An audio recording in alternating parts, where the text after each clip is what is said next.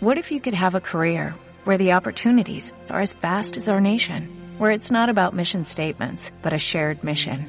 At U.S. Customs and Border Protection, we go beyond to protect more than borders, from ship to shore, air to ground, cities to local communities. CBP agents and officers are keeping people safe. Join U.S. Customs and Border Protection and go beyond for something far greater than yourself. Learn more at cbp.gov/careers.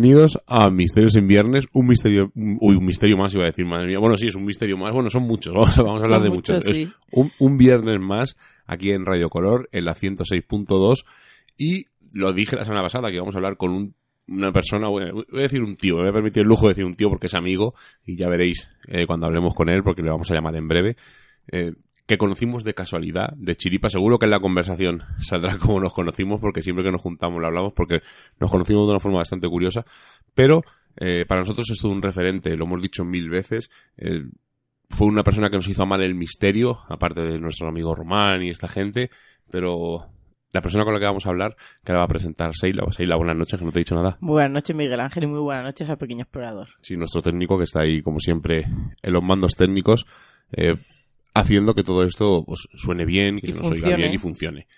Así que además hoy le vamos a hacer eh, pues que conecte en directo con nuestro amigo Antonio por llamada, porque vamos a hacer un experimento, vamos a hablar con él por Skype, y yo creo que hemos hecho alguna prueba y funciona todos los micros, así que yo creo que es la mejor manera de, de hacerlo en directo con él.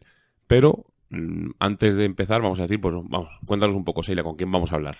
Pues esta noche tenemos el placer de hablar por fin con Antonio Martínez Perilla, como ya ha dicho Miguel, es un gran amigo nuestro, pero aparte de eso, Miguel siempre dice que es nuestro Indiana Jones particular. Es una persona que se patea todos los, no solo los misterios, todos los hallazgos, todos aquellos testimonios, va donde sea, eh, con tal de, de dar un poquito más de luz. Hay que decir que Antonio es terapeuta ocupacional en una residencia de la tercera edad, ha estudiado, evidentemente, terapia ocupacional, pero es una persona muy especial. Uno cuando conoce a Antonio se da cuenta de que, de que es una persona muy interesante, de que tiene algo diferente y solamente de la manera que él trabaja, ¿no? Porque, como hemos dicho, trabaja con los abuelitos, que gracias a ellos, como nos va a contar seguramente, eh, ha, reconocido ¿no? y ha podido encontrar esos sitios que ya casi, casi estaban olvidados, pero lo, su- lo hace su trabajo como la parte del misterio se lo lleva a su terreno, ¿no? Él trabaja de una manera muy diferente con los abuelos, los saca a la calle, los ha llevado a las cuevas donde no habían vuelto eh, estos abuelitos desde que eran pequeños, así que yo creo que, que vais a tener la oportunidad de la gente que no le conoce de acercaros un poquito más a él y ver que es una persona muy especial. Además es el autor de la guía mágica La Mesa de Ocaña, también de la guía mágica Los Montes de Toledo que acaba de sacar. Lo que pasa que como nosotros no habíamos tenido la oportunidad de entrevistarle, le vamos a preguntar, ¿no? Y que nos haga un poquito ese apéndice de su primer libro. Los dos pertenecen a ediciones Marañón, luego ya nos dirá cómo se pueden adquirir.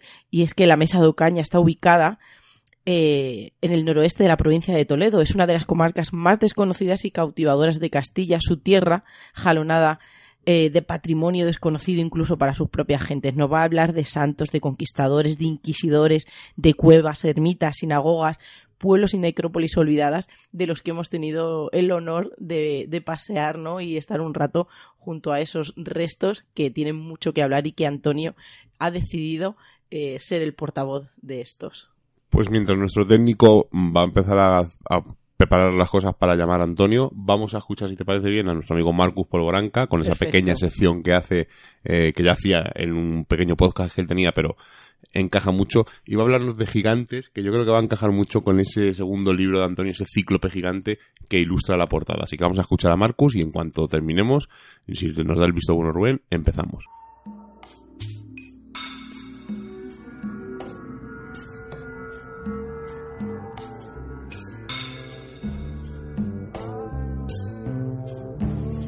Muy buenas a todos, bienvenidos a esta nueva entrega de Enigmas Misteriosos e Inexplicables, el podcast. Yo soy Marcus Polvoranca y hoy quiero hablaros de un misterio lleno de controversia que arranca en lo más lejano del tiempo, en las leyendas y la mitología de prácticamente todas las culturas que hay sobre la Tierra y que llega hasta nuestros días convertido en un fenómeno más o menos mediático que aparece de vez en cuando a través de Internet y por medio de noticias muchas veces discutibles, cuando no, como veremos a continuación, directamente vinculadas al fraude y al intento de engaño. Hablamos de los gigantes, esa raza mítica que según ciertas tradiciones poblaron la tierra en el pasado y que aparecen, como decimos, en la mitología de numerosos pueblos. El ejemplo más cercano culturalmente hablando lo tenemos en la Biblia, donde se hace referencia a tribus de gigantes como esos Nephilim del Antiguo Testamento o el más conocido Goliat, aquel gigante que fue derrotado por David. También nos quedan cerca los que aparecen en las mitologías griega, hindú, en las sagas nórdicas o en la tradición sumeria como Gilgamesh, el héroe de la epopeya más antigua que conserva la humanidad, la del poema de Gilgamesh precisamente, en la que éste se describe fundamentalmente como un ser de proporciones ciclópeas. En la cultura europea, en el folclore, los gigantes eran la explicación que se daba a esas grandes construcciones pétreas, los megalitos, que salpican todo el continente, con referencias precisas incluso en la literatura como por ejemplo la que aparece en un manuscrito medieval en el que se describe al mago Merlín, el de la tradición artúrica, ayudándose de gigantes para la construcción del complejo de Stonehenge. Hay gigantes también en las tradiciones orientales, como decíamos, en la tradición hindú, por ejemplo, y en otras más lejanas del extremo oriente, vinculadas casi siempre a monumentos ciclópeos, como bien pueden ser los del archipiélago de Nanmadol, pero es en América, tanto la del norte como la del sur, donde el fenómeno adquiere una categoría, digamos, más impactante. Los primeros testimonios de los conquistadores españoles hacen referencia ya a contactos con humanos de grandes dimensiones. Enseguida se hacen populares los patagones del extremo sur del continente, cuya fiereza relata el explorador Antonio Piagafetta eh, en su crónica del viaje de, Magallanes, que reaparecerían posteriormente ante otros muchos eh, navegantes, entre los que podemos citar al británico Sir Francis Drake, quedando diluida su leyenda, su carácter fantástico, en las cientos de miles de leyendas similares sobre tribus fantásticas e imposibles que nos ha legado aquella época en relación al nuevo continente y su descubrimiento. Es allí en América, pero ya en la del norte, donde comienza a gestarse la leyenda moderna. Sucede en el siglo XIX y en, medio de, la fiebre arqueológica que lleva a los investigadores norteamericanos a rastrear y a tratar de resolver el enigma que plantean los montículos, eh, conocidos en inglés como mounds, que suponen el legado material más llamativo de los nativos americanos, de aquellos pobladores originales del continente. Entre restos humanos y todo tipo de objetos funerarios que han sido que habían sido enterrados en estas montañas artificiales que algunos han querido comparar ni más ni menos con las pirámides de Egipto o las que pueden más cerca en Centroamérica, descubren lo que parecen ser esqueletos cuyas medidas superan el tamaño medio de un hombre convencional, seres humanos altos de grandes proporciones que si bien no desafían del todo las leyes naturales, sí que consiguen despertar la imaginación y la fantasía de ciertos investigadores y sobre todo, y muy importante, de la prensa de la época los cientos de artículos y notas que se publican en aquellos años finales, estamos hablando de finales del siglo XIX en Estados Unidos, en periódicos nacionales de aquel país y locales, eh, sobre todo, se llenan de exageraciones y titulares llamativos que solo tienen el objetivo, al igual podríamos pensar que sus herederos directos en la actualidad, todos esos generadores de artículos y visitas en Internet que podemos visitar actualmente en la web, eh, tienen el objetivo, como decimos, de atraer al máximo de número, al máximo número de, lectores posible. Son los mismos artículos y titulares que utilizan Hoy los modernos defensores de las teorías sobre los gigantes para apoyar la existencia de una conspiración por parte de las instituciones académicas estadounidenses, particularmente y casi de manera exclusiva a través del eh, o por parte del Instituto Smithsoniano, interesado, eh, según estos investigadores, en ocultar los hallazgos arqueológicos vinculados con gigantes en América durante toda esta época. En 1983, un autor de literatura del misterio, el norteamericano David Hatcher Childress, publica un artículo que ya es un clásico para los que estamos interesados en estos temas, en el que por primera vez hacía referencia a esta supuesta conspiración del Instituto Smithsonian, basándose, a decir, de los escépticos que se han mostrado más críticos con esta hipótesis, en el impacto que sobre la cultura occidental había causado unos años antes la famosa escena final de la película El arca perdida de Steven Spielberg, con aquel almacén oculto, recordaréis, propiedad del gobierno de los Estados Unidos, en el que termina almacenada la sagrada reliquia, protagonista de, la película, el arca de la alianza, arrebatada, como también recordaréis todos, por los nazis, eh, por el protagonista, el arqueólogo Indiana Jones, eh, que protagoniza, eh, como también conocéis, Harrison Ford. Dicen estos, estos mismos críticos que el autor del artículo se basaba en todos aquellos recortes de prensa relacionados con los descubrimientos del siglo XIX eh, en Estados Unidos sin tener en cuenta las exageraciones en las que seguramente habían caído sus autores, todos estos reporteros y periodistas, preguntándose después dónde había ocultado el instituto todos aquellos presuntos hallazgos de los que se había hecho cargo y que incluían, entre otros objetos, calaveras monstruosas, esqueletos de más de 10 metros de longitud y toda clase de objetos imposibles que, evidentemente, y a decir también de esos mismos críticos de Hatcher Childress, no podían estar en ningún lugar porque simplemente nunca habían existido. Hay que decir, eh, en, defensa del artículo de Hatcher Childress, eh, que como muchos otros posteriores se apoyaba en algo más que en estos artículos y en su interpretación errónea, y que en su favor hay que decir también que sí que hay en la historia del Instituto Smithsoniano registros de piezas y hallazgos que han desaparecido misteriosamente de sus colecciones, y que sí que hay además numerosos misterios en lo que pudo haberse encontrado en el interior de aquellos montículos, por no hablar de lo misterioso en sí de la fundación, del origen del propio instituto, fundado por un inglés que quiso legar tras su muerte su enorme, su enorme perdón, fortuna al desarrollo de la ciencia en un país, Estados Unidos, que no era el suyo y que además no llegaría a visitar jamás en vida, que durante toda su historia, para más INRI estaría vinculado estrechamente no tanto a la ciencia, que era eh, definitiva, en definitiva su objetivo, ¿no? el, objeto, la, razón que había llevado a la fundación de este instituto, sino al gobierno de este país, de Estados Unidos, y eh, quién sabe si a sus oscuros intereses.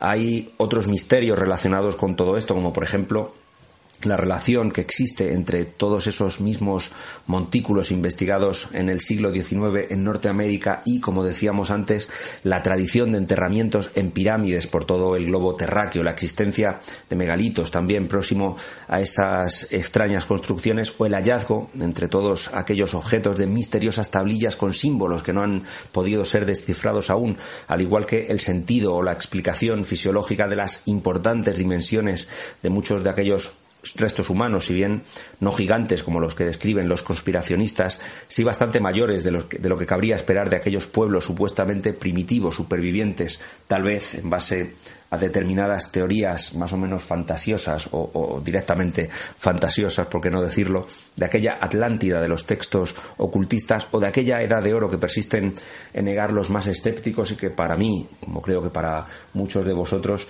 no es algo tan, tan descabellado, una hipótesis tan, tan descabellada por no hablar, eh, claro, de los misterios en torno a determinados yacimientos, como puede ser el de la cueva del Lovelock en Nevada, que está rodeado, además, de leyendas explícitas de los nativos de la zona sobre tribus de gigantes que, además de sus grandes dimensiones, que parecen cuadrar, por otra parte, con la fisionomía propia de los cadáveres que han sido encontrados allí, en el interior de aquella cueva, parecían estar caracterizados sorprendentemente por una cabellera rojiza extraña para los rasgos propios de los nativos americanos, lo mismo que sucede misteriosamente en otras mismas leyendas y testimonios antiguos también de los primeros exploradores europeos del continente en otros lugares de América. Y en fin, como veis, el asunto va mucho más allá de lo que puede suponer la simple fantasía de, un par de chalados. Se trata de un asunto como el propio pasado de América y del mundo difícil de resolver en unas cuantas líneas y mucho menos en los pocos minutos que nos ocupa este podcast, yo os convoco, como siempre, a que nos deis también vuestra opinión y a que nos escuchéis de nuevo la semana que viene en este podcast de Enigmas misteriosos e inexplicables en el que hoy hemos querido humildemente arrojar un poco de luz sobre el tema de los gigantes. Como ya sabéis, nos podéis encontrar, además de aquí en iVox, en nuestra página web, en enigmasmisteriosos e inexplicables.com y en las redes sociales, además de, como decimos siempre, a través de nuestros libros y de nuestra revista. Un abrazo a todos y hasta la semana que viene. Chao.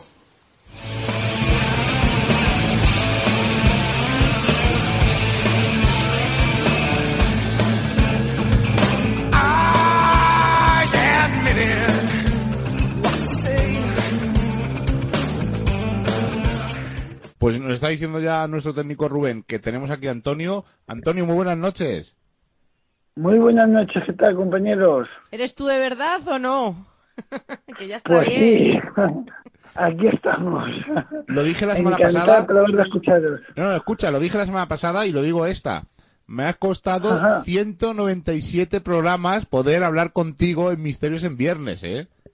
Joder, chaval, madre mía, y parece que somos amigos y que estamos así toda la vida y luego parece que... Es que eres un hombre muy ocupado, eres, eres un hombre muy ocupado, eres un hombre muy ocupado y no has tenido un hueco para venir a vernos, pero nos, nos enorgullece que estés aquí con nosotros en Misterios en Viernes porque vamos a hablar un poco de un nuevo proyecto que has sacado a la luz hace muy poquito, pero también de tu anterior libro que para mí es uno de los libros que más me han gustado en todo este tiempo. Además, siempre lo he dicho que es uno de mis libros de cabecera. Para el que pues lo, hemos presentado para mí lo hemos presentado antes, pero bueno, lo recuerdo, es Antonio Martínez Perilla, autor de la guía mágica Mesa de Ocaña, y ahora es autor de otro, otra nueva guía mágica, que son los Montes de Toledo. Pero antes de nada vamos a empezar a hablar sobre la Mesa de Ocaña. Eh, ¿Qué es la Mesa de Ocaña, para que no lo sepa? Pues es una comarca de la provincia de Toledo, formada por 15 municipios. Y casi todos los y todos los sitios que salen en el libro pues una guía mágica un poco casi haciendo una un, un honor o vamos a decir o homenajeando a esa guía mágica de Atienza has estado en todos los sitios de la guía verdad Sí, habré estado a lo mejor en el 95%, a lo mejor en el 100%, a lo mejor hay alguno por ahí que me pillas algún enclave, pero pero prácticamente en el 95%, eh, muy poquito, a lo mejor no he visto. Y lo más bonito de todo lo más bonito de todo por lo menos para mí es que muchos de estos lugares te los han descubierto las personas con las que trabajas. Cuéntanos un poco a los oyentes cuál es tu trabajo y qué es lo que haces. Pues yo soy terapeuta um, ocupacional de una residencia de la tercera edad y trabajo la memoria y la cognición con residentes. Y una de las ideas que tuve, pues, digo, para estar con ellos, para que me hablaran de su pasado, para, digamos, eh, darles valor a su persona, a sus recuerdos, a su información, fue como digo, pues trabajar un poco la memoria, la cognición y como me gusta a mí tanto estos temas de España mágica y patrimonio desconocido, pues empecé a decirles que si conocían algo raro de sus pueblos, esto, historias, leyendas, lugares extraños, eh, antiguas necrópolis, si tenían sus terrenos debajo de las iglesias, de, de las casas de sus pueblos, etcétera. Y la verdad que con lo que me encontré fue con unas sorpresas absolutamente increíbles. Eh, patrimonio desconocido para, vamos, para parar un tren. Pues cuéntanos, da- ya nos puedes dar paso a alguna de esas sorpresas, eh, sorpresas que descubriste con tus abuelitos. ¿Hay algo por allí de un cántico que se decía y de una cueva que gracias a ellos esa, esas cosas ¿no? que ellos recordaban de cuando eran pequeños con un cráneo de un gigante lo pudisteis encontrar? Cuéntanosla, porfa. Pues, pues eso siempre lo pongo, digamos, como de, de, así como de cabecera de lo que es una historia mágica. Eh, yo con los abuelos de Noblejas, que es donde estoy trabajando, les, les pregunté si conocían alguna historia rara en su pueblo. Y ellos me dijeron que debajo de la iglesia de Santiago, la de su pueblo, eh, había un extraño altar con cráneos gigantes, con, con tibias en cruz, con difuntos por el suelo, con una horca, eh, también había escritos en latín por todas las paredes, con lo cual pues yo me quedé alucinado, digo, esto digo, les hemos dado mal la medicación o porque es que esto digo son cosas increíbles, digo, no hay nada escrito ni, ni que yo sepa de que exista esa crista debajo de, de la iglesia. Y yo lo, y yo lo puse en el libro, en la guía mágica de la mesa de Ocaña como, como osario no me atrevía a, poner más de la historia, digo, no sea que no sea verdad, y se me acusa un poco de sensacionalista. Eh, con el tiempo, eh, increíblemente, un lector me dijo, mira Antonio, que eso es cierto y te voy a dejar unas fotos, porque en el año 97 se hizo una rehabilitación del suelo de la iglesia y se volvió a abrir esa crista que estaba cerrada, estaba sellada. ¿Y cuál es mi sorpresa? Pues que efectivamente pues esa cripta existe. Eh, los cráneos gigantes no son cráneos gigantes, sino que son cráneos humanos normales y corrientes, pero que con ellos se construyó un altar. La horca no era una horca, sino que era un lugar para colocar un candil y dar luz a la estancia. Los escritos en latín era un par de escritos en castellano antiguo donde se ponía la fecha de, construcción y quién había construido y pues los difuntos por el suelo era que se habían caído eh, los ataúdes y las tumbas que había en las paredes y estaban esparcidos por el suelo. Esto lo que hay que contar es que esto los abuelos vieron eso en los años 20-30 del siglo XX cuando tenían muy poca edad y claro, pues la sorpresa y la impresión para una mente infantil, eh, como era la de esa época, eh, pues súper inocentes, pues crear la historia mágica que os he contado anteriormente. Y a partir de ahí, pues una cantidad de historias absolutamente brutal en cada uno de los 14 municipios de la Mesa de Ocaña. Nosotros, gracias a Antonio, hemos conocido la Fuente Grande de Ocaña, Hemos conocido la Cueva de la Hiedra, que es uno de, eh, un lugar mágico que ha salido incluso en programas como Cuarto Milenio. Las minas. Hemos conocido las minas de lápiz especulari, hemos conocido el despoblado de Oreja. Hemos ido a un montón de sitios. Además, hemos tenido la suerte de ir con él, contándonos estas historias que nos está contando ahora, pero en vivo. Y lo hemos pasado genial. Pero hay una cosa que me gusta mucho. Eh, me gusta de los dos libros. Eh, me llaman, no sabría con qué portada de los dos libros quedarme. Porque en la primera salen unas, unas especie de cruces eh, que ahora cuéntanos un poco dónde está para que sepa la gente. Y la historia. Y la historia. Y luego en el otro, en el nuevo libro, en el de los Montes de Toledo, sale una especie de cíclope. Y, son los dos tan espectaculares que no sabía con cuál quedarme. Mejor por cariño me quedaría con el de la mesa de Ocaña, esas dos cruces en mitad de un campo. Cuéntanos un poco la historia de dónde es esta foto tan chula. Eh, las cruces son del camino de los baños de Yepes y es un calvario seguramente ahora pues se haya caído y no exista ya, esté en el suelo, digamos, pues descomponiéndose, pero es un calvario. Y el calvario está enfrente de un cerro donde hay asentamiento de la edad del bronce. Seguramente sea una cristianización del sitio, del lugar.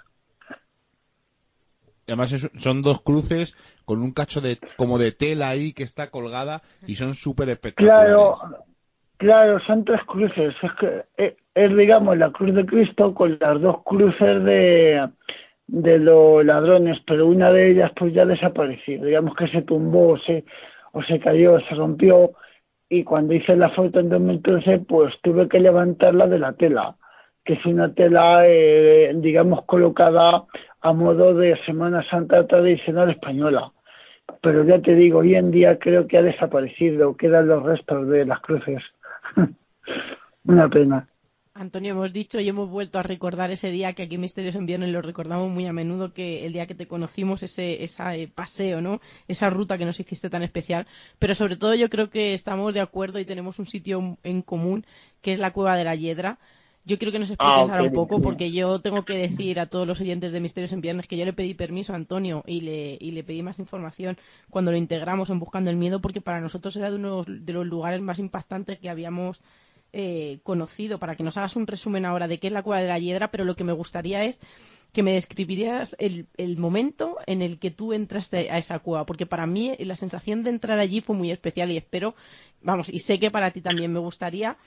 ¿Qué pensaste desde el momento que saltaste esa escalera, con esa escalera de tijera? Que, ¿Qué expectativas llevabas, no? Que, que quizás no sabías lo que te ibas a encontrar allí y qué es lo que sentiste cuando estuviste allí dentro. Claro, pues mira, esto todo comienza igual en la en, en mi residencia, hablando con los abuelos, me comentan que debajo de la plaza de Villarrubia, pues hay una cueva con, dice, de vino, dice, como las demás, con un montón de columnas, con arcos de piedra, dice, donde se reunía gente extraña, así decían que se reunían brujas, o lo que sé, cosas de esas. Y lo primero que pensé, digo, coño, digo, no conozco ninguna cueva en la mesa de Ocaña, eh, que tenga, digamos, arcos de piedra, columnas, porque digamos que una bodega es un almacén y los almacenes tienden a no tener nada, digamos, como mm, para, para tender a, acumular, pues digamos, más depósito. Esto, lo que son las columnas y lo que son los arcos, eh, quitan, digamos, espacio al lugar. Y digo, qué cosa más rara con que eh, llamé al, al, ayuntamiento y me dijeron que había que saltarse porque estaba en terreno privado, habían abierto un butrón que no era la entrada original de la cueva y que había que, pues eso, saltarse una pared y arrastrarse un poco. Digo, pues yo genial, digo, porque es que esas cosas es lo que más me gusta a mí. y, y cuando yo entré, pues la verdad que me quedé con la boca abierta porque efectivamente eh, yo nunca había visto una cueva de vinos y de tinajas de ese de esa tipología y además cuando no había tinajas y digo coño digo cómo, está esto dispuesta eh, lo que es la rotonda de, de las columnas dispuestos los arcos digo digo tiene una disposición un tanto especial y luego el nombre de la cueva que es eh, la Yedra que es el, el, el mes número 11 del, digamos, del calendario celta. El mes 11 es el mes de la tierra. E increíblemente hay 11 columnas y 11 estancias. El número mágico 1111, que digamos el número mágico de Aleister Crowley y el número mágico por referencia de todo lo que fue el romanticismo del siglo XIX. Luego, posteriormente, te das cuenta de que la casa original de, de la Cueva de la Hiedra pues tiene una arquitectura típica de la masonería a tres niveles con, con la entrada mm, orientada digamos al este eh, tiene también la Yajin y la Boaz que son las columnas del templo de, de Salomón eh, tiene el, el 33 repartido por toda la por toda la fachada, los arcos también de, de la cueva son tres y tres, los, los escalones que hay en la cueva son seis, tres más tres, y te das cuenta de que puede ser que, que la cueva de la Hiedra sea un lugar de culto neopagano, y sería a lo mejor el primer templo neopagano descubierto en España.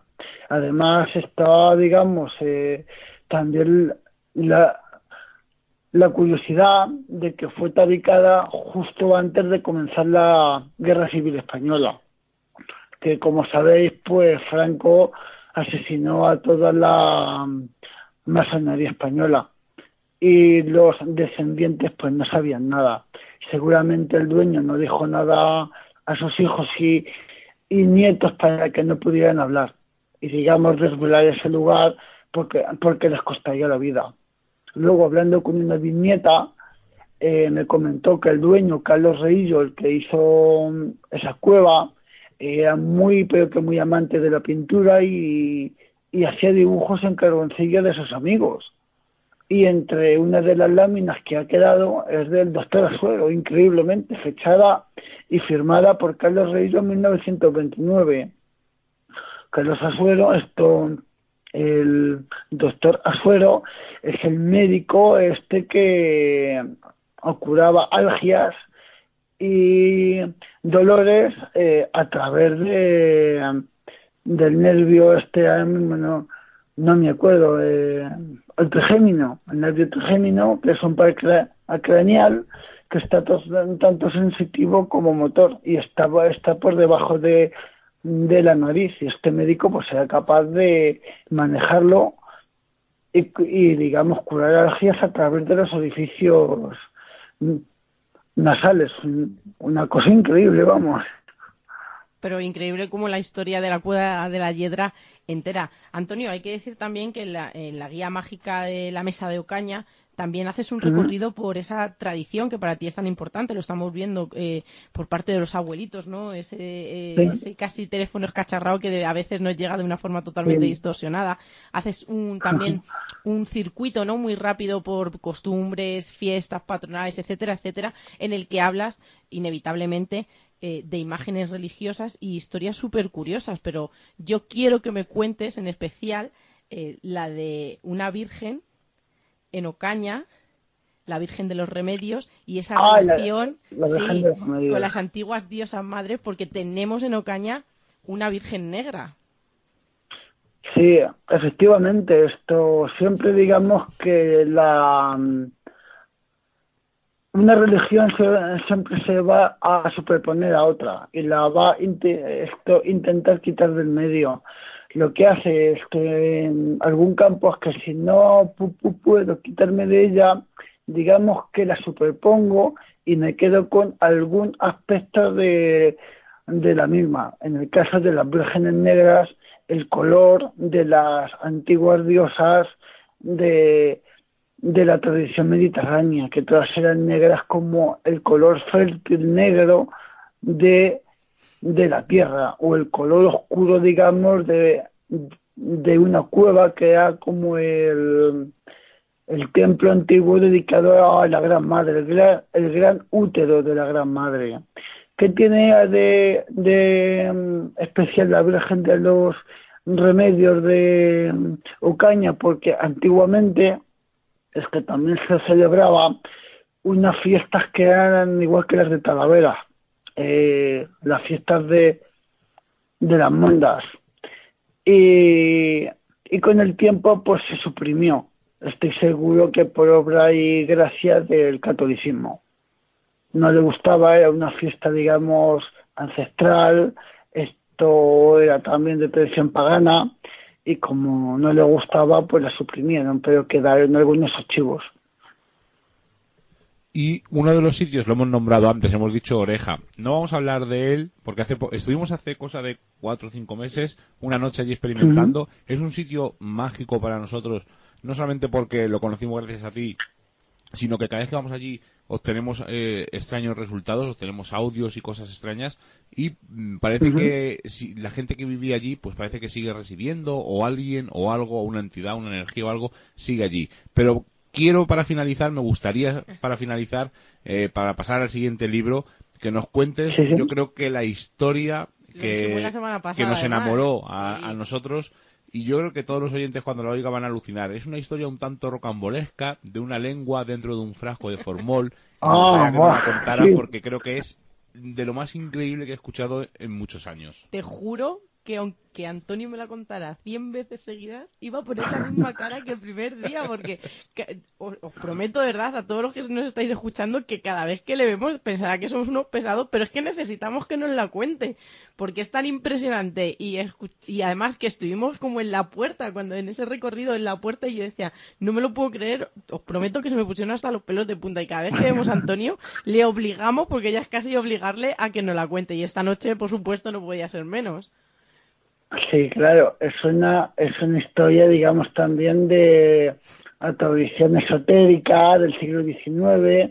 La historia comienza en el reinado de um, Amadeo I, sería el año 1871 o 72. Eh, en Santa Cruz de la Zarza vivían dos hermanos que eran, digamos, dice la gente que eran de estos miembros de la masonería esto eran cultos, abogados, trajeron a, Santa Cruz el teatro, la música, eh, trajeron un montón de cosas aquí buenas para el pueblo. y siempre se les conocía como que se juntaban con gente, digamos, de corte un poco raro. Siempre estaba una canción que decía ¿Dónde vas, San Romualdo Rivas? tan gallardo y, tan ufano, a la cueva de Aldovera con todos los republicanos. Los republicanos eh, para aquella época era gente liberal, eh, anticatólica, antimonárquica, eh, que buscaba también los antiguos cultos como, como fue toda esto el movimiento romántico de la época, de finales del siglo XIX. El tema es que todos sabían que se reunían en lugares raros para, para antiguos cultos o alguna cosa rara. El tema es que por, por temas de, de herencia y temas de estos que desgraciadamente pues están todavía en boga, eh, un cuñado, por celos o porque no le gustaba cómo se había repartido la herencia, etcétera, le pegó un tiro y le mató. Y el hermano que era abogado, pues al asesino le metió en la cárcel y luego le desterró. La historia continúa en que los, los que trabajaban en esa casa, a partir de, del, del fallecimiento de uno de los hermanos, eh, veían portergeist, eh, veían cómo se movía la lámpara, las sillas, botas que volaban por los aires, estruendos, golpes en la ventana, voces, y decían que el hermano había cogido la lengua del, de, su, de su otro hermano y la había metido en un bote con formol, con lo cual esto pues había miedo y la gente no conocía por qué había hecho, hecho eso y a raíz de eso pues había un montón, pues como os digo, de portes gays y de voces en, en la casa. La, la sobrina heredera de estos dos hermanos era supercatólica y invitaba al cura que fuera a su casa para que, digamos, pusiera fin a, estos acontecimientos gays, porque ella digamos que tampoco vivía a gusto con ellos. Y mediante un exorcismo eh, que fue brutal, eh, súper ruidoso, eh, los criados salieron corriendo de, de la casa por lo que estaba pasando, eh, los, los acontecimientos terminaron. Se dice que quitaron la, la, lengua del, del frasco de formol y la enterraron en el patio de, de la casa. Hicieron una misa y todo terminó.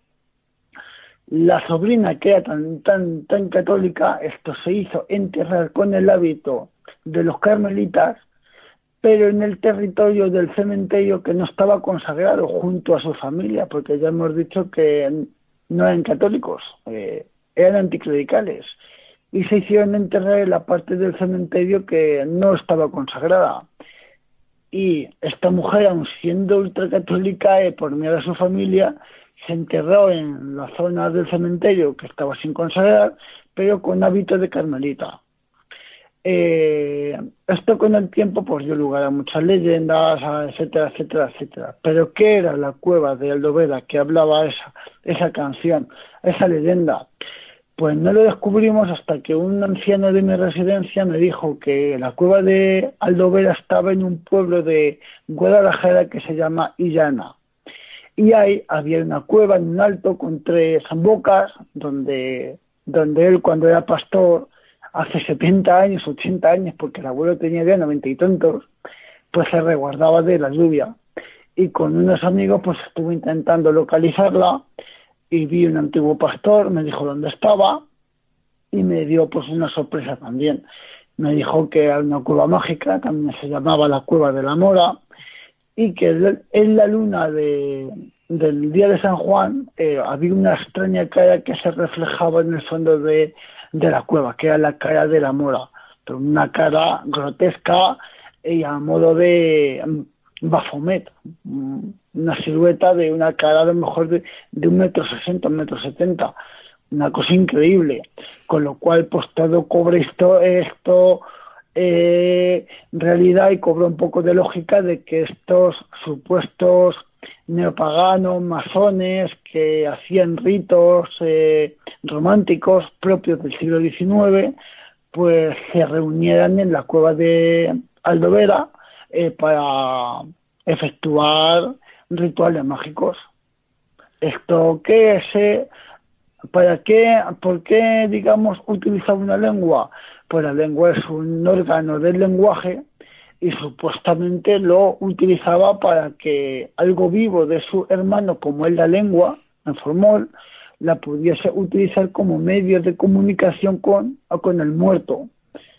De hecho, hay una mm, antropóloga, Alexandra David Neal, que en el, en el siglo XIX y a principios del siglo XX se fue de expedición a, a Nepal y al Himalaya y eh, nos habla en su, en su libro eh, Magos y Místicos del Tíbet de un rito que se llamaba Roland. Es un rito, digamos, prehistórico, pre, tibetano eh, en en el que digamos comenta que el brujo se tumbaba encima del fallecido y le decía unas oraciones y cuando empezaba a resucitar se quedaba con la lengua para, digamos, tener un, un objeto o un artefacto para comunicarse con, lo, con, con, el fallecido. Y puede que ahí haya algo, algo paralelo a lo que ha ocurrido en Santa Cruz en el siglo XX, a principios del siglo XX. Estamos hablando pues de que esos dos hermanos vivieron en los últimos 25 años o 30 años del siglo XIX y estos hechos eh, tuvieron lugar en esta casa hasta, hasta la época republicana, hasta los años 30 del siglo XX. Una cosa increíble. Una historia increíble y apasionante y que no me canso nunca de escuchar. Vamos a pasar sí, es, sí, sí, dime, dime. Digo que es la historia de, de Gay más espectacular que haya visto nunca, vamos, que haya escuchado nunca. Es, es impresionante. Desde, luego que sí. Vamos a pasar al siguiente libro, pero antes me dice nuestro técnico que nos ha mandado un mensaje una amiga y que ah. quiere que lo escuchemos todos ahora. Así que vamos a escuchar a ver quién es porque no sabemos quién es. Venga. Hola chicos, ¿qué tal? Bueno, pues Podría estar horas enteras hablando con Antonio porque es una persona realmente excepcional. Recuerdo el día en que le conocí, que fue el mismo día en que conocí a Miguel, a Seila, a Pequeño Explorador. Una noche inolvidable en, Oreja, en el, despoblado de Oreja, pero eh, no fue hasta, bueno, digamos, una ruta que nos hizo por eh, la Mesa de Ocaña, donde estuvimos viendo, entre otras cosas, la Cueva de la Hiedra. Eh, no fue hasta ese momento en un momento dado, cuando bajábamos al búnker, pues que le miré directamente a los ojos y sentí una conexión muy especial con él. Ese mismo día compré su libro, La Guía Mágica de la Mesa de Ocaña, y sinceramente me encantó. Es un trabajo excepcional. Eh, me puse en contacto con él vía internet, aún no teníamos confianza y desde entonces hemos estado en contacto. ¿Qué puedo decir de Antonio? Pues es mi amigo, mi confesor, mi Antonio, eh, o sea, mi apoyo, mi Antonio también, mi compañero de rutas y de misterio. Es un gran profesional, eh, se le ocurra todo, hace una gran labor. Eh, tanto histórica como de misterios con los abuelos de la Resi. Vamos, es que no puedo decir nada malo de él, sino todo lo contrario. Un gran abrazo y un beso a mi amigo Antonio y un gran saludo para mis compis del de, Misterios también. Eh, Seila Miguel Ángel y Pequeño Explorador, un beso. Bueno, eh, ya lo ha dicho ella, ¿no? ¿Quién es? Pero bueno, es, es gracias a ella te conocimos a ti, Antonio, o sea que es un poco... Sí, sí, es que el día este que estáis hablando, el día este mágico en el que nos conocimos todos ahí en Oreja, para mí fue súper especial. De, de, hecho, fue de los días más bonitos y más entrañables de toda mi vida. Oh. Porque digamos que, que conocí a dos grupos de personas, digamos, a Steffi, a Isaac y a exploradores, y para mí, vamos, amigos ya, pero para toda la vida. Además que hicimos muy buenas amigas eh, tenemos muy buena química entre nosotros y vamos, para mí, uno de los mejores días de toda mi vida, así te lo digo. para nosotros es un gran día, te conocimos a ti, conocimos a Javi también a Flori, o sea que fue un día eh, conectamos todos porque casi no nos conocíamos porque habíamos hablado por Facebook, nos habíamos hablado así por encima, pero no nos conocíamos en persona. Luego Isaac y Steffi no pudieron venir, vinieron otro día que fuimos a Oreja a hacer la noche de la psicofonía del programa del último peldaño Joaquín Avenza, o sea que a raíz de ahí surgió una amistad, hemos colaborado en su programa de radio, en el programa de Isaac y Steffi, La Sombra de Palacio, y ha sido una amistad que dura hasta hoy y que durará pues hasta el fin de los tiempos. Porque es una cosa de esas veces que se conecta y no sabemos eh, esos hilos mágicos y yo creo que es una, es una auténtica pasada y poder presumir de que somos amigos de Antonio Martínez Perilla para nosotros, una persona que nos eh, descubrió un nuevo mundo, nos descubrió una nueva forma de, investigar, porque lo que realmente haces es investigar, y, nos y yo, como siempre digo, eres nuestro Indiana Jones de aquí español y súper orgulloso de lo que haces, porque entre eh, la Mesa de Ocaña y Monte de Toledo han pasado cinco años, pero no han pasado cinco años porque sí, sino porque has estado documentándote, yendo a los sitios, recorriendo estos montes de Toledo. ¿Cómo, sale, ¿Cómo surge el germen de escribir un libro sobre los montes de Toledo? Pues mira, el de los Montes de Toledo, digamos que es una precuela del de la Mesa de Ocaña, porque en principio tenía pensado sacar el de los Montes de, de Toledo, pero por circunstancias, después de la vida y del trabajo, esto tuvimos que adelantar la Mesa de Ocaña. Pero el de los Montes de Toledo lo llevo escribiendo desde que era un niño, porque yo soy de Noé, de un, de, un municipio de los Montes de, de Toledo, y digamos que aquí en mi comarca eh, pues empecé a ver lo que era el mundo de la España mágica, los lugares mágicos eh, y así empezó todo en los años 80. Qué fascinante ese cuaderno de bitácora, ¿eh? desde pequeño. Pero a mí hay algo de este libro que me fascina, Antonio. Nos estás hablando de fósiles de un fondo marino que están en Fontanarejo. ¿Nos estás hablando de Toledo de verdad? Esto es que eh, tenéis que tener en cuenta que la comarca de los montes de, de Toledo, hay parte en la provincia de Toledo y parte en la provincia de Ciudad Real. La comarca histórica de los montes de Toledo son 35 municipios, aparte de ellos en la provincia de Toledo y parte de ellos en la provincia de Ciudad Real. Y háblanos un poco de ese fondo marino que han quedado esos restos. ¿Por qué? Porque hay tantos fósiles, digamos, en la zona de Ciudad Real, en Navas de Estena, Retuerta, Roba de los Montes y todo eso. ¿Por qué hay tantísimo fósil eh, marino? Pues porque cuando la época de Pangea, del supercontinente, esto había un mar que se llamaba Mar de Tetis y la orilla del mar estaba en los montes de Toledo, todo lo que conocemos del levante español estaba bajo el agua. Y digamos que las olas rompían en los montes de, de Toledo con la tierra. Y hay, y hay en el medio este de tierra, agua, barro, vivían un montón de animales eh, de, de, de aquella época, como es el gusano gigante, un gusano que podía llegar al metro y medio y tener un diámetro de 20 centímetros, ¿eh? Y han quedado muchísimos fósiles eh, de la Edalus, que eran también unos organismos de, cuerpo blando, eh, multitud de fósiles trilobites de todo tipo, vamos, eh, conchas, de todo lo que tú quieras.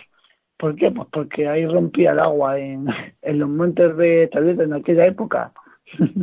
la mitad de España estaba cubierta por el agua interesante y yo creo que ya no llega va a llegar el postre no a, esta noche Hablando de ese monstruo casi come piedras que, es lo que a mí me recuerda no como, la historia interminable verdad sí, la historia interminable sí yo también lo cuando lo vi digo ostras macho Dios se parece al monstruo come piedras sí que es verdad y se parece también un poco a la película esta de no me acuerdo del mismo, me cago en la leche, cuando no lo quiero escuchar. De Guardianes de la Galaxia, se parece un poco, a Groot.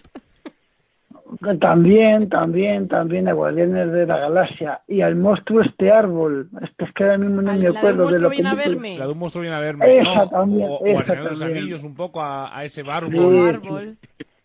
Sí, sí, sí. Tiene, tiene ese aire ancestral que solamente puede tener entre comillas, un Moai español eh, que está, digamos, cuidando y vigilando a los pueblos del que era custodio en épocas prehistóricas y está circundado por un montón de, de poblados fortificados en altura. ¿Y cómo supiste y Antonio? Pues contactando con su descubridor, que es un bombero forestal, eh, Jesús Víctor García, que también es muy aficionado a, a la prehistoria y al megalitismo. Y limpiando el bosque, pues se ha encontrado con multitud de abrigos, de pinturas rupestres, de petroglifos, dolmenes, estocazoletas, ídolos de piedra, fósiles, eh, vamos, unas cosas absolutamente impresionantes. Y cuando lo vi dije, esto es eh, la portada de mi nuevo libro, vamos, no me, no me, vamos, en cuanto lo vi dije, esto es. Porque es que impresiona un montón, es que una cosa es verlo en fotos y otra cosa es estar junto a él. La energía tan impresionante que despide es una cosa increíble.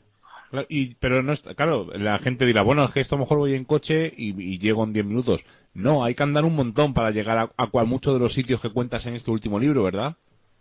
Eh, hay rutas para todo, hay rutas tanto familiares, que en una de las rutas familiares como el de Navas de Estena, ya que hablamos de los gusanos gigantes, podemos ver a media hora andando en sendero familiar el gusano gigante mejor conservado del mundo, lo podemos ver, es un fósil absolutamente espectacular. Danos un poco más de detalles, Antonio, no nos puedes dejar solo con ese gusano gigante. Pues, pues es que los montes de, de Toledo podéis encontrar absolutamente de todo, desde Santa María de Melque, que es el, el edificio alto medieval mejor conservado de toda Europa. Podéis, podéis encontrar el yacimiento de Gu que fue donde se encontraron los, los las coronas de los reyes y de, de la gente importante visigoda, de los jerifantes visigodos. Además, el, eh, museo se puede visitar, ¿verdad? Porque nosotros lo hemos visitado. El, museo se puede visitar, pero yo recomiendo una visita guiada con el arqueólogo que los lleva, con Juan Rojas, porque es que da detalles que son inéditos todavía como de, de un delubrum, que es, digamos, era un baño ritual como el que hacen los musulmanes, en el que hay una fuente sagrada que no puede ser tocada por ningún artilugio artificial y que desde la antigüedad hasta hoy sigue mandando agua de forma natural. ¿eh? Y antes de entrar en lo que era Guarrazar, eh, propiamente dicho, en la basílica y en la zona sagrada, tenías que darte un baño al purificador. No podías entrar en zona sagrada sin darte un baño purificador. Y todo eso te lo te lo comenta y te lo explica muy bien el arqueólogo que lo lleva. Es, vamos, es que no son dos piedras una encima de otra. Es que estamos hablando del escorial visigodo. Es que es una cosa increíble. Lo que hay metido ahí es una cosa espectacular. Yo es de los sitios que más recomiendo, tanto por la accesibilidad que puedes llegar en coche porque está acondicionado eh, para sillas de ruedas, para niños, para todo y sobre todo por la labor tan impresionante que está haciendo el arqueólogo que lo lleva. Luego de ahí, pues eh, los montes de Toledo es una, es una típica tierra de tumbas antropomorfas, de, de tumbas excavadas en piedra, donde puedes haber necrópolis de más de 100 tumbas, eh, cráneos gigantes de un metro setenta, un metro ochenta, rodeados por tumbas, dólmenes, eh, pinturas rupestres, petróglifos, un montón de castillos para ver en coche, para, para caminar seis horas, lo que tú quieras. ¿Qué pues pasa? Nos estás poniendo los dientes largos y estamos, vamos, estamos deseando tenerlo en la mano el libro porque todavía no lo hemos conseguido porque queremos hacer una presentación que donde nos cuentes todas estas anécdotas. Y bueno, te voy a decir una cosa antes de que nos digas dónde se puede conseguir el libro. ¿Sabes con quién fuimos nosotros a ver el tesoro de Guarrazar? A lo mejor te suena este hombre. Con un amigo tuyo y nuestro que se llama Daniel Gómez, es uno de los... Ah, coño, el bodo, sí. el Uno de los amigos de Otto. Es una, yo creo que es la representación del reino godo total. Sí, sí, es total. Dani, yo soy fan de Dani y me encanta cómo ve él el mundo visigodo, su forma de explicar, su personalidad. Eh, un personaje, sí. bueno, pues antes de finalizar, mm, no quiero despedirme sin que los oyentes sepan cómo pueden conseguir cualquiera de tus libros. ¿Cuál es la manera más sencilla de conseguirlos? La, la manera más fácil es por internet a través de, de, ediciones Marañón, una página que se llama Ediarte, que hay una tienda donde se puede comprar tanto la mesa de Ocaña como los montes de Toledo. Así en plan general. Y luego, pues en Toledo también podéis adquirir el libro, o también en Ocaña, o en algún municipio también de los montes de Toledo. Y si algún oyente quiere ponerse en contacto contigo pues, para contarte alguna anécdota, comentarte algo, pues, a, través, a, través de Facebook. Antonio Martínez Parilla, lo buscas en Facebook y estaré encantado de, pues, de conocerte y de hablar contigo y de hablar de lo que quieras. Yo, desde luego, yo os lo digo de verdad, que hemos conocido mucha gente a raíz del programa de radio, hemos conocido mucha gente con exploradores, pero Isaac, Steffi y Antonio, eh, los conocemos hace siete años, una cosa así, de 2013, 2013.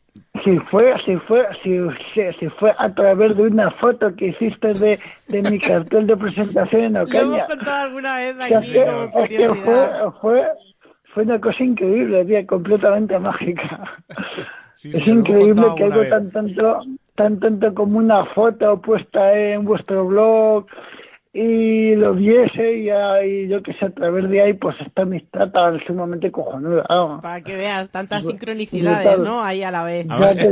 Lo he contado alguna vez, pero vamos. Teníamos eh, que conocernos y punto. Si es que sí, sí, es cierto, totalmente. Además, fuimos a un abandono, estábamos con unos compañeros, con Román y esta gente, y vimos un cartel de una presentación de un libro, y me llamó mucho la atención, y hice una foto, y pues luego lo colgué en el blog, y a raíz de ahí Antonio se puso en contacto con nosotros, y a raíz de ahí, pues esta amistad que, va que durará hasta que estemos por estas tierras dando vueltas y encantado de que... Dime, dime. Yo, yo creo que en un futuro harán alguna psicofonía y nos escucharán en el otro lado hablando de, de hostia puta y esta gente que todavía sigue de chocha y están bajo tierra y, y, la historia esta de la lengua otra vez qué pesado. Oye, a lo mejor nos saca la lengua y nos la meten en formol y yo qué sé. Somos parte de una nueva historia. que nos hayamos ido, que hagan lo que quieran, ¿no? Total, ya no nos a, a, mí, a, mí, a mí me da igual. Yo no de muerto el cuerpo me la suda. Sí, que sí, que es un recipiente. Antonio, espero que no tengan que pasar 197 programas más para volver a hablar contigo aquí en Misterios en Viernes. No, hombre, hay que quedar mucho y para hacer rutas entre nosotros y eso, porque, joder, merece mucho la pena. Joder, claro que sí. Ha sido un placer, de verdad, Antonio. Eh, el día que te conocí tuve la convicción de que eras una de las personas más interesantes que iba a conocer en mi vida y a día de hoy lo sigo pensando. Así que por muchas rutas más, por muchas historias más de lenguas y sobre todo por esos descubrimientos y que nos acercan, ¿no? Que no hace falta viajar a Petra o a sitios increíbles que también están muy bien, que aquí a un paso, ¿no? A Toledo tenemos cosas, ¿no? Que yo creo que el día que estemos ante ese come piedras me van a saltar las lágrimas. Hombre, eso cuando queráis, nada más que me tienes que poner fecha y vamos. Antonio Martínez Perilla, ha sido un placer tenerte Misterios en viernes y nada más que decirte que te quiero un montón, amigo, y que esta es tu casa y un gran abrazo. Igualmente, chavales. Un beso gigante. Venga, exploradores, un besazo. Chao. Chao. Bueno, pues ya hemos conseguido por fin hablar con Antonio, porque ya visto en cuanto nos dijo Rubén que estaba preparada la llamada, hemos hablado con él y por fin, después de 197 programas, hemos hablado con Antonio, que ha sido todo un placer. Y vamos a, hablar, a terminar con los comentarios de iVox, ¿verdad? Sí, mira, me está escribiendo ahora mismo Antonio por WhatsApp, me ha dicho que ha sido un placer, que él siempre se pone súper nervioso cuando cuando habla por teléfono le tienen que hacer una entrevista en alguna radio y que ha estado pues como si hubiéramos eh, estado en un día eh, de charla o un día caminando como lo hacemos muchas veces junto a él. Así que para nosotros también ha sido un honor. Es una charla más de las que hemos tenido, pero sobre todo para que los oyentes y los que están ahí detrás te conozcan un poco más y, se reconozca ¿no? el trabajo que como mucha gente como Antonio yo creo que nos está llevando a nuestro patrimonio, ¿no? Y a todos esos tesoros que tenemos escondidos, hacerlos un poco más visibles. Pues vamos a hacer los comentarios, como siempre, del programa anterior. Sí, hay que deciros que estábamos hablando en el programa anterior de las apariciones de mascotas, que yo creo que fue un programa un tanto entrañable, ¿verdad, Miguel? Sí, eh, siempre es entrañable porque es un tema que nos toca muy cerca. No todos hemos tenido mascotas o casi todo el mundo hemos tenido mascotas y cuando se van pues es muy, muy duro despedirse de ellos y por lo menos, oye, pues un poquito de esperanza o de ver si realmente estas almas o estas entidades de los animales fallecidos vuelven o no vuelven. Pues eso es lo que nos comentan algunas personas. Pues mira, Pia Chanel dice, me ha encantado este tema. Contándolo del caballo, recordé que cuando íbamos a las 7 de la mañana a la clase de educación física del instituto con dos amigas, una de ellas siempre veía un caballo que las demás no veíamos. Os envío la foto por privado, dice que nos va a mandar de la ubicación de ese caballo blanco fantasma. Gracias por leer mi comentario, como no.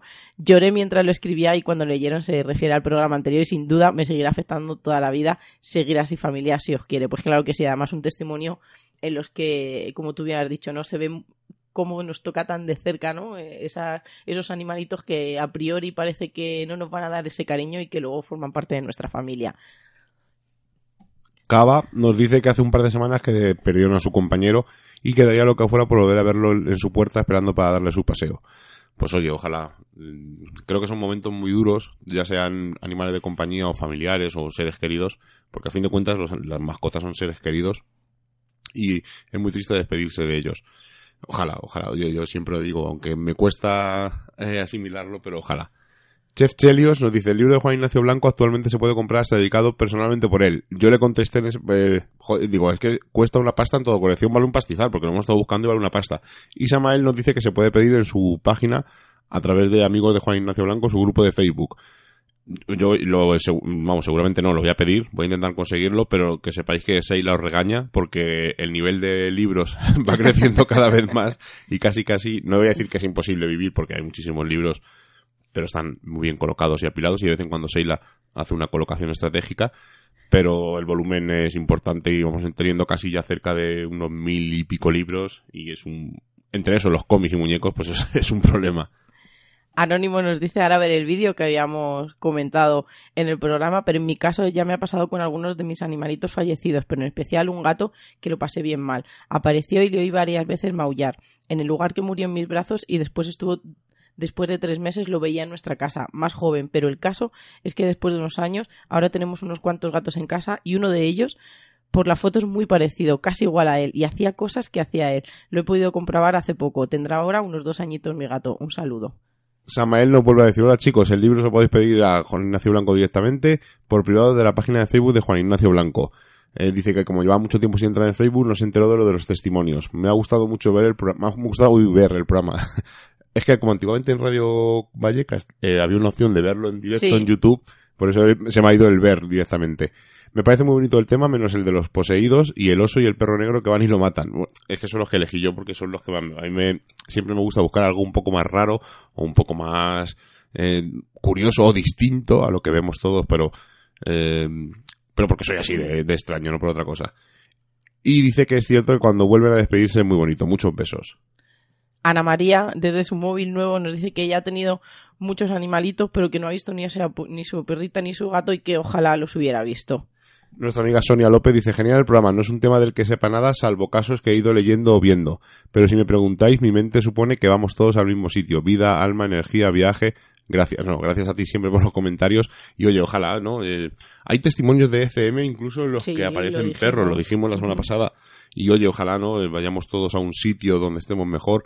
Eh, yo siempre digo en torno de Sorna, que debe ser un sitio de puta madre porque nadie vuelve, entonces debe ser algo especial no sabemos si es creencia, si es necesidad en creer en algo más. Eh, si vemos la historia de las religiones, vemos cómo inventamos dioses y estos han ido evolucionando, seguro evolucionamos nosotros, y es un poco pues, la manera de trascender, ¿no? Pero oye, ojalá, ¿no? Yo soy muy escéptico, eh, pero en el fondo quiero creer que hay algo más y no sería absurdo estar claro aquí. Claro que sí, lo que pasa es que a veces yo pienso que en las SM, fíjate, estás entre esa delgada línea, ¿no? Entre la vida y la muerte y que quizá muchas veces eh, lo que vemos a final del túnel es una ilusión que hemos ido creando nosotros mismos, en los que está la gente que tú quieres que estés, tus amigos que hayan fallecido, tus familiares, tus mascotas, quizá sea una ilusión en la que tú te creas, ¿no? Tu, tu, mundo perfecto, pero como no lo sabemos, como bien dices, pues vamos a ir por el último comentario en el que Loba nos dice que me ha encantado el programa, yo creo que van al mismo sitio que los humanos, creo que ellos mejor que nadie merecen un lugar privilegiado,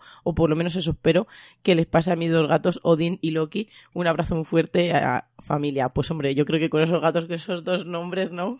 Tan mitológicos. Tan mitológicos, sí, yo también creo, ¿no? Todo lo que sea energía, un ser vivo, emociones, siempre lo digo, ¿no? esos impulsos, pues no se transforma, aunque no sepamos en qué, pero no se puede perder.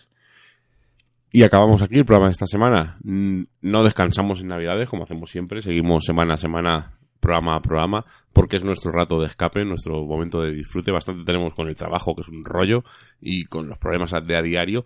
Y seguimos con nuestra sección semanal en la cadena Ser Cuenca, de Misterios Conquenses. De la semana que viene, mm, esta semana hemos hablado de momias y la semana que viene, pues no sabemos todavía. Bueno, sí, yo creo que tú tienes una ligera idea, ¿no? De lo que vamos a hablar. De un mar que esconde muchos misterios. Un mar en, medio de Cuenca. Bueno, oye. El llamado Mar de Castilla, el mar de Castilla. Esos restos que nos dan esas pistas de cómo fueron las épocas pasadas y nos despedimos. Y sí sabemos de lo que vamos a hablar la semana que viene. Ya casi casi tenemos todos encauzados, ¿eh? que sepáis que está casi todo preparado.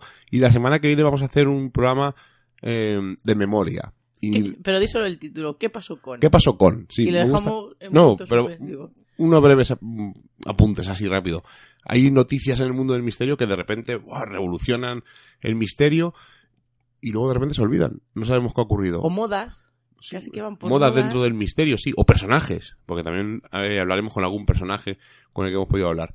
Y, por ejemplo, os pongo un, breve ejemplo, ¿no? ¿Os acordáis de Puerto Montt?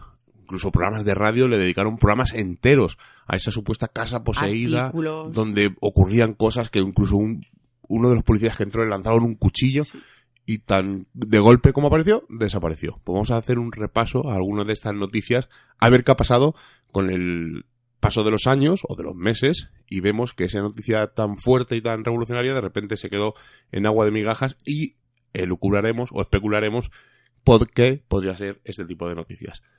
Así que os dejamos sin más, nos despedimos hasta la semana que viene. Seila, buenas noches. la semana que viene, muy buenas noches, chicos, y muy buenas noches a los que estáis ahí detrás. Adiós, Rubén, que hoy no te dice nada la jefa. He dicho muy buenas noches, chicos. Pero hay que decirle a nuestro técnico, que es el que consigue que esto funcione, buenas noches siempre. Muy buenas noches, hijo. Como ya hemos pasado el umbral mágico de la medianoche y nos reclama el misterio, nos ocultamos nuevamente en nuestras guaridas a seguir con nuestra vida mundana. Y la próxima semana nos volveremos a encontrar con nuevos temas del misterio, los cuales no revelaremos en su totalidad, porque recordad, estáis escuchando en Radio Color, en la 106.2, Misterios en Viernes. Hasta la semana que viene.